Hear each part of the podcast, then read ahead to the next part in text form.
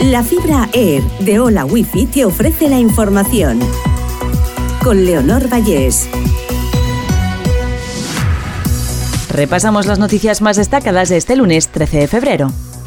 Bruselas descarta que la Unión Europea entre en recesión este invierno y mejora sus previsiones para España. La Comisión revisa al alza sus perspectivas para la economía española hasta el 1,4% por la fortaleza del mercado laboral y el repunte del turismo, cuatro décimas más que en la anterior previsión de otoño.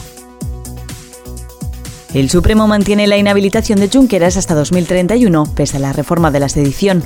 El tribunal advierte de que el cambio legal deja impunes los procesos secesionistas sin violencia o intimidación.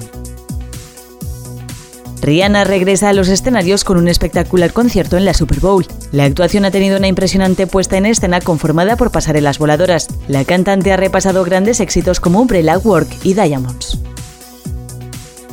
Tel Tower se solidariza con el pueblo ucraniano y se suma a la iniciativa de Radio Televisión Española. A partir de hoy, Día Mundial de la Radio, se podrá escuchar la radio pública ucraniana en DAP en la comunidad valenciana, como ocurre ya con Activa FM o Muy Buena.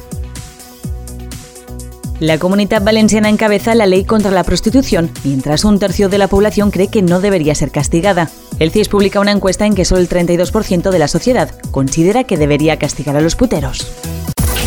Hola Wi-Fi, velocidades de fibra, vivas donde vivas, te ha ofrecido la información.